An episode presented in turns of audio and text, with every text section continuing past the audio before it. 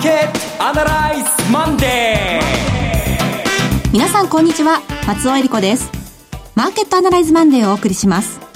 パーソナリティは金融ストラテジストの岡崎良介さん。今も話してたんですけど実は今日ネタがいっぱいありすぎちゃってうまく時間内に収まるかどうか、どうか心配です。よりよく喋れたらいいなと思います岡崎良介です。よろしくお願いします。えそして株式アナリストの鈴木一之さんです。おはようございます。鈴木一之です。よろしくお願いします。この番組はテレビ放送局の BS1212 で毎週土曜昼の1時から放送中のマーケットアナライズプラスのラジオ版です。海外マーケット東京株式市場の最新情報具体的な投資戦略など耳寄り情報満載でお届けしてまいります。えさて東京市場ですが随分上がってますね。これまああの触れてるというのが一番いい方だと思うんですが、はい、背景にあるのは、まあ、今日の裏テーマになるんですけどもやっぱりリスクパリティ型の実はえこの業績がいいからとか米中首脳会談がこうだからっていうですねえそういうファンダメンタルズ将来の予想アクティブな運用ではない人たちの機械的な売買ですね。これが背景で大きく動かしてるんじゃないかなと私は思います。うんあの、なんか先週、先々週、ずいぶんくすぶってましたけどね、なんか少しずつ明るくなってくるといいですね。本当そうですよね。今週ちょっと気温も上がってきますし、はい、気分的にはこう上がっていってほしいなと思う でも花粉も舞い散るんですよ、これね。そうですね。えそれでは番組を進めていきましょう。この番組は株365の豊商事の提供でお送りします。今週のストラテジー。このコーナーでは今週の展望についてお話しいただきます。ストラテジーの前にネタを、ネタと言いますか、調べたレポートを報告したいと思うんですが、8週連続上昇しているのはご存知ですか？アメリカのニューヨークダウです。はあ、8週連続です。そして8週連続しているもう一つの主要指数がナスダックです。はい。さらに、8週連続して下落しているものがあるのを知ってますか？アメリカの市場で。何でしょう？ビックス指数です。ほう。1990年以降、この3つのデータが揃う中で、この3つが揃って同じ方向に、まあ、ビックスは下がりましたけども、これは29年間の歴史で初めてです。あ、そうなんですか初めてです。こんなことは一度もありません。で、なぜこのような一方向に動くのか、ここで最初に申し上げました、あの、リスクパリティ型運用、これが世界を今動かしている。リスクパリティ型っていうのは、ボラティリティが上がるとどんどんリスクを落としていく。うん、ビッグショックが典型的な例です。はい、せーので株を減らしていくというやり方で、去年の2月、3月は大きく株が下がったっていうのは、まだ記憶にあったらしいところです。逆に、ボラティリティが下がってくると、どんどんどんどんリスクを取っていく。そのリスクを取っていくもの、株ですから、ダウが上がり、ナスダックが上がり、SP だけは一旦休むところがあるんですけども、他の株価も大体似たような動きです。うん、え今回、12月の後半からですね、ほぼ一直線に上がり続けてるっていうのは、ボラティリティが下がっていることに起因してるんですが、しかし、とにもかくにもこの8週連続っていうのは、これは異常と言いますか、過去にはなかった話です。どうしてこんなに続いてるんでしょうか？まあ、それだけを、あの、他の人たちが、アクティブな運用の人たちがサイドライン、あの、まあ、様子見になってる中、そのリスクパリティ型、あるいは AI 型と言われてる運用は、これ、人が乗りませんから、はい、えー、無人の砂漠を走るという、そういう世界ですね。無人の砂漠、人々が、米中首脳会談心配だよな、という不安もどこ吹く風で、えー、非常事態宣言、こんなのあんのかという心配もどこ吹く風で株が買われていく。特に金曜日、えー、大きな悪材料が先週実は続出してるんですが、それを無視して、棒上げになった金曜日の一日の動きは、それを象徴的に表してるんじゃないかと思います。で、問題はじゃあ9週目ですよ。はい。9週目どうなるかです。ボラティリティの連続下落は8週間が最高記録です。はい、9週目はありません。で、うん、ダウについて言うと、過去9、えっ、ー、と、1990年からのデータで言うとですね、確か10週か11週っていうのがありましたね。はい。えー、ですから、えー、まだ上がる可能性はあるんですが、過去に9回8週連続あるんですけども、えー、そのうち上がったのは1回だけ。あ、そうなんですか。やっぱり8週で止まってます。だから8勝1敗です。で、一方で、えー、一方でですね、ナスダックの方は過去8回あったのかな ?8 回あって、うち2回はさらに9週目、10週目も上がります。6勝2敗です。ですから常識的に考えると、えこれだけ8週連続、つまりは2ヶ月連続、ほぼ2ヶ月連続して上昇するということは、とりあえず海外一巡したと考えるべきところまで今来ています。はあ、そうなんですか。ちょっとあの、想定外のことだったんですけれども。まずこれが一つ目のレポートです。はい。あの、もちろんこれで、あの、その判断材料にしてもらうのは、あの、視聴者の方、ご自身で決めてもらうしかないんですけども、うん、8週連続っていうのはそういう意味があると。では、あの、先週、まあ、世界的に株上がってましたけれども、それは、あの、先週だけの動きではなくて、一連の。一連のリスクパリティの、今度買い戻しの動きだったと思います。なるほど。まずこれが一つ目。はいで、二つ目の話は、えー、先週、こういう、えっ、と、統計がいいくつか、まあ、二つ発表されたと言いましょうか。小売統計と、それから、えー、あの、製造業の鉱工業生産指数ですね。製造業じゃないですね。鉱工業生産指数、それから、えーキャパシティですね。稼働率の発表があって、両方とも悪い数字が出たんです。アメリカの方。これ無視されてるんですね。悪い方向に動いてないです。それよりも、人々は米中首脳会談の、えー成果が期待できるとか、まあなんか適当なこと言ってるんですけども、まあ要はリスクパリティだと私は思うんですが、はいこの中で鉱工業生産指数が大きく落ち込んだというのは、まあ自動車のせいという、まあ犯人が見つかってるんですが、これは過去にも何回かある話です。はい鉱工業生産指数はそれこそ工場が稼働をちょっとでも止めたら、休みが多かったりすると、それでカクッと落っこってしまいますからね。これはよくある話なんですが、問題は小売りの統計です。小売りの売上の統計がこれだけ落ちることはまずありません。えーどれだけ落ちたかっていうと、12月度の統計で、えー全体で確か、季節調整をかけても11月に比べてマイナス1.2、えコアの一つ目、これは食料品関係を除いてもマイナス1.3だったかな。あと、それから自動車関連の部品とか、自動車を除いてもマイナス1.8という大きなマイナスなんですけれども、まあ、それを人々は、まあ、無視というか、エコノミストたちも無視というか、エコノミストたちは調子のいいいつものように適当な理由を見つけるんですよ。ガソリンのせいだとかなんだかんだ言って、あとは政府閉鎖のせいだとかなんだかんだ言って、あとは株が下がったからなんだかんだ言って、あの、要するに自分のせいにしたくないんですよね。で、スルーしてるんですが、なわけないんですよ。例えば政府閉鎖をした95年、政府閉鎖をした2013年、政府閉鎖をした日の月の、えー、こえー小売売上統計は落ちてはないです。政府閉鎖のせいであるということは考えにくいです。で一つ、えーこれは確信が持てるのは、過去のアメリカの株式市場の株価の、えー月次の騰落率の大きく下落した、1ヶ月間に大きく、12月9%ぐらい下落したんですけどね。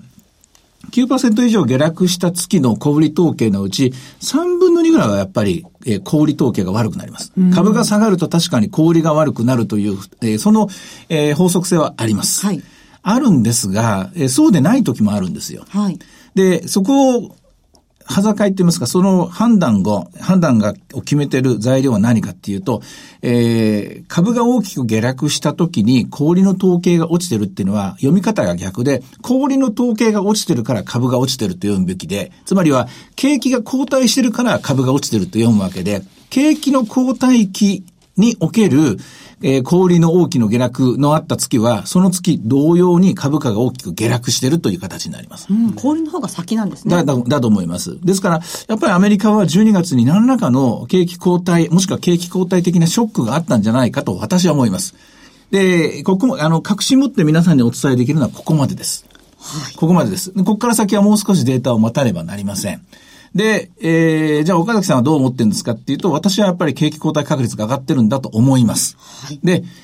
今回の景気後退確率が上がってる最大の要因は、ずっとかねてから調べてこれじゃないかなと思うんですが、小売りです。小売りじゃなくて、ごめんなさい、小売りなんだけど、個人消費、個人消費のカード払いです。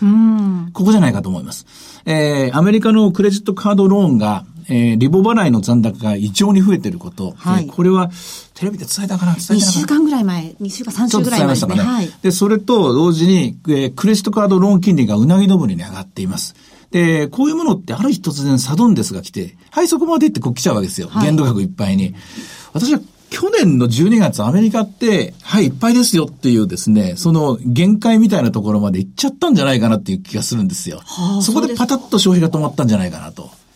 それが起きたのが12月で、だったらまた枠が消えたら、あの、お金さえ払えば、えー、要するに、給料がもらえばまた増えるんでしょうと思うかもしれないけども、一回枠いっぱいいっぱいになっちゃったら、そう簡単に増えないのが当たり前の世界で、はい。で、おまけにリボ払いの金利っていうのはアメリカでも15%、16%あるわけですよね。うんですよねで、これがどんどんどんどん、えー、蝕み始めているのが今のアメリカではないかなと。ここはあくまで私の仮定です。ですから、レポートというよりは私の意見ですけれどもね。はい。やっぱり今のアメリカ、米中首脳会談のことばかりに気を取られて、で、非常事態宣言のことばかりに気を取られていて、で、本当にアメリカの経済ファンダメンタルがどうな、な、なっているのかっていうのは今、スルーしちゃってると思うんですよ。で、おまけにマーケットはさっき言いましたリスクパリティの買い戻しが8週連続で出たもんだから、全然心配することないって言っちゃってますけども、えー、とりあえずいっぱいいっぱいまで来たんじゃないかなと私は思いますね。そうですか。あの、先日からリアルマーケットアナリズで福岡と東京でやった時も、その2019年のその景気後退確率がどれぐらいかっていう、まあ30%ぐらいかなとか、まあ計算上はこうなるっていうずいぶんやりましたけど、2019年でなく2018年の12月ぐらいからじゃあもう少しえー、ペースダウンが顕著になってきたというと私は思いますね。私はまあ、あの、もう5割以上は出てると思ってる意見なんで、あの、そういう意味では、えー、ここから先の経経済統計っていうのがすごく重要になってきて、とりわけ政府閉鎖によってですね、遅れてしまったデータが、これから次々と発表になってくると思うんですが、ここに毎日毎日ですね、えー、注力してるんですけれども、この今回の小売売上統計っていうのは、えー、私の、まあ、長いようで短いですね、この、えー、経済統計とにらめくする中でも、ちょっと異常な、12月にこれだけのものが出るっていうのは、12月にあれだけ大きなマイナスが出るっていうのは、例えば2008年の12月、はい、2007年の12月、2001年の12月、2000年の12月かな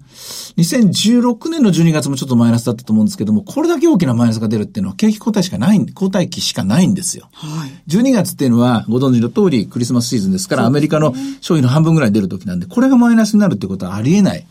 えー、元々の環境がマイナスでないとありえない数字なんです。それを、大したことないよと FRB が言っている、アトランタレインが言ってる、この言葉、まあ本当にそう言ってるかどうか、翻訳されてロイターかなんかが伝えてるのを鵜呑みにしてる私が間違ってるのかもしれませんけれども、やっぱりこれは見逃せない動きだったと思います。うんあの、12月に、株式市場がニューヨークダウ、あそこまでガーッと昨年くらい下がりましたけど、12月にこんなに下がるのは歴史的だとか、戦後最大の下落幅なんてあの時随分言われましたけど。12月としては記録ですね。9%下落してでそ、それの統計が今になって出てきたらやっぱり相当マイナスものすごく悪かったんですよ。で、いや、株が下がったからだろうって言うんですけども、ちょっと待ってそれ本末転倒してないかと。で、今調べている途中経過を今日発表しました。でもちろんこれが何のことない1月まで良くなったとか、何のことない株価がまた高値を取ってきたって言ったら、なんだ心配して損したよって話になっちゃうんですけども、しかし、えー、我々日本っていうか、マーケット関係者ってみんな、例えば新聞とか、ロイターとかブルームバーグが言ってることを鵜呑みにするでしょ。もっと言うとエコノミストのが言ってることを鵜呑みにするでしょ。これが一番いけない。やっぱり一次資料を見ないと、フェイクニュースがこれだけ氾濫する時代なんですよ。ですから、私はできるだけデータを忠実に話そうと思っていて、その忠実にする、話すことの、ポイントはどこかっていうと、過去にどれこ、どういうことがあったのか、過去と比較してどうなのか、と、比較してみると、先週調べたデータっていうのは驚くような内容ばかりだったという話です。2月の第1週に出てきたあの雇用統計の失業率がポンポンとまた失業率が高まったというのがありましたしね。はい、このところ景気の悪化の大きなニュース、まあ統計というのは随分続いてますね。それはすべて政府閉鎖のせいだ、あるいは株が下がったせいだということで、エコノミストは2行で終わらしていると。それがいけないと思いますね。株が下がっている前提として、もっとその消費の部分、うん、で、もっと細かいところを見て、スルーしちゃいけないデータではなかったかなと思います。ところが、まあ、えー、じゃあ、今週どうするのって話なんですけどそうなんですよ。えー、話をやっと戻って、日本株についてはやっぱまだ、そういう意味では、はい、リスクパリティの恩恵、リスクパリティのリスクオンの恩恵を受ける形で今週も強いですね。はい、そういう意味では、日本株っていうのは2万1000円から2万2000円というのがゾーンとしてですね、戻り売りのゾーンという話をしましたけども、これを試す展開がまだ続くと思います。ただアメリカに関しては、この8週連続というデータはみんなが多分度肝を抜かれたと思うんですよ。8週連続ってどうだったんだって、これ AI は AI で8週連続っていうデータ調べますから。はい。で、AI は AI で8週連続っていうのをデータ見ると、9週目は落ちる確率が高いと判断しますから、今度はこれが逆回転する可能性も出てくると、こういう話になると思います。アメリカは今日はあの大統領の日というのでお休みなんですよね。そうですね。明日どうなってくるか。ということになると思いますね。はい。えー、それからドル円のあたりもどうでしょうか？ドル円については、これは、はい、えー、もうはっきりと、やはり、えー、GDP 統計が少なくともこれで下方修正されることが確定的になりましたから、はい、10、12月ですね。で、利上げがないことがもうほぼ確実。ほぼ確実が100%でしょうね、うん、そうなってきたので、111円を狙う力っていうのがなくなりました。今110円の50ですけれども、どちらかというと、やっぱりこちらも戻り売りに押されている展開が続くと思います。はい。えー、では、今日の指標見てみましょう。まず、株365の動き、いかがでしょうか？えー、今、21,360円ですね。寄り付きが310円で、高値は412円ですけれども、どうでしょうね。えー、これもね、やっぱり2万、2万、まだ日本株の戻りが鈍いというので、まだ、えー、一歩ずつ、こう、上がっていこうという力なんでしょうけども、まあ、仮にですけれどもね、あの、アメリカが折り返すのであれば、やっぱりどっかでこちらも折り返してくることになると思いますね。うん、鈴木さんは今日の5番はどんなふうに予想されますか？いや、でも全部は370円。まあ、上海総合指数もそれなりに上がってますんで、はい、まあまあ、300円高を日経平均キープということでしょうね。はい。えー、いろいろ展望していただきました。今週末土曜日には午後1時から放送しています。マーケットアナライズプラスもぜひご覧ください。また、Facebook でも随時分析レポートします。以上、今週のストラテジーでした。マーケットアナライズマンデーそれではここで株365の豊商事からのセミナー情報をお伝えします。岡崎さんご登壇のセミナーです。東京で豊商事資産運用セミナー in 東京が開催されます。2月23日、今週の土曜日ですね。あそうなんですよ。でも資料がまだ一行もできてないんですけれども、はい、まあ今日お話したことが、まず、コアの一つ目と二つ目に入ると思います。はい。今週の土曜日、12時半会場、午後1時開演です。第1部は杉村富夫さんの2019年注目の個別銘柄市場動向国際情勢を語ると題した講演。そして、岡崎さんと金内彩子さんの特別セッション。日経平均で資産運用、クリック株365の活用術とはがあります。そして第2部では岡崎さんの講演があります。会場は朝日生命大手町ビル24階、大手町サンスカイルーム E 室です。ご応募は豊か商事お客様サポートデスク。フリーコール0120-365-281 0120-365-281にお願いします。受付時間は土日祝日を除く9時から午後7時です。東京はもちろん関東の皆さんふるってご応募ください。そしてもう一つ、今度は福岡です。豊か商事資産用セミナー in 福岡、3月2日土曜日、12時半会場、午後1時開演です。福岡の会場は TKP 博多駅前シティセンターです。ご応募は、豊か商事お客様サポートデスク。フリーコール0120-365-281 0120-365-281でお願いします。こちらも受付時間は土日祝日を除く9時から午後7時です。いずれのセミナーもどなた様でも無料でお申し込みいただけます。続きまして、毎週土曜日午後1時から放映中の BS1212 マーケットアナライズプラスからの情報です。今年も日本取引所グループ、東京証券取引所主催の東証 IR フェスタ2019でマーケットアナライズプラスの番組公開収録とミニセミナーを開催します。公開収録が2月22日、今度の金曜日10時のスタートです。会場は東京国際フォーラムホール E の ETF スクエア。番組の公開収録の後にはミニセミナーもございます。こちらのゲストはエミン・ユルマズさんです。それから今年は翌日の23日土曜日にもセミナーを開催します。同じく ETF スクエアで10時スタートです。23日のゲストは番組でおなじみラジオ日経の鎌田記者です。えー、このイベントなんですけれども、ご好評につきまして、すでに事前のお申し込みでお席が埋まってしまいましたが、えー、ただですね、お立ち見のスペースであればご覧いただくこともできますので、年に一度の投資家イベントをぜひ遊びにいらしてください。詳しくは、東証 IR フェスタ2019のウェブサイトをご確認ください。最後はテレビ番組のご紹介です。いつでも全国無料の放送局 BS1212 では毎週水曜夜8時からチャイナアワーあなたの知らない中国茶ザ・ティーを放送中です。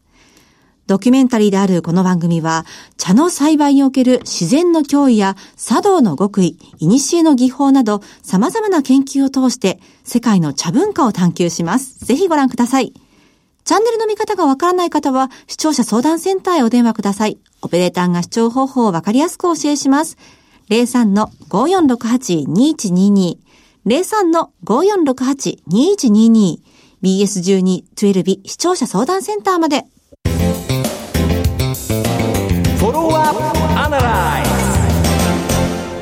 鈴木さんの注目企業のお時間です。今週の注目企業は何でしょうか？はい。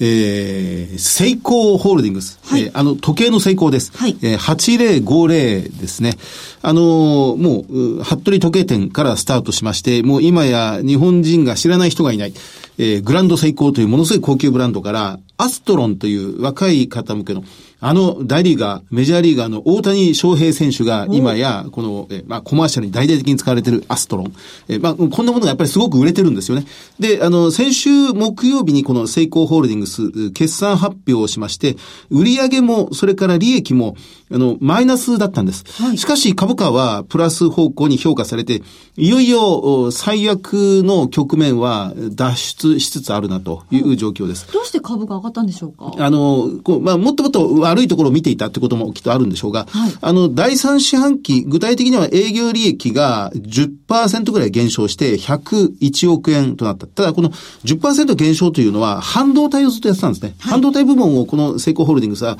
切り離したことによって10%減少で、変動が激しすぎるというのでそれやめたんですが、そう、そうしますと、本業部分のそのウォッチとかですね、あるいはこのセンサー、IoT で使われるセンサーとか、あるいは一般の工作機械という部分もやってるんですけど、この部分というのは着々とこう伸びてるというのが改めて交換されているようであります。で、通期の業績を今回情報修正しておりまして、はい、営業利益、それまで年間で80億円でしか見ていなかったものを、90億円にちょっぴり引き上げたんです。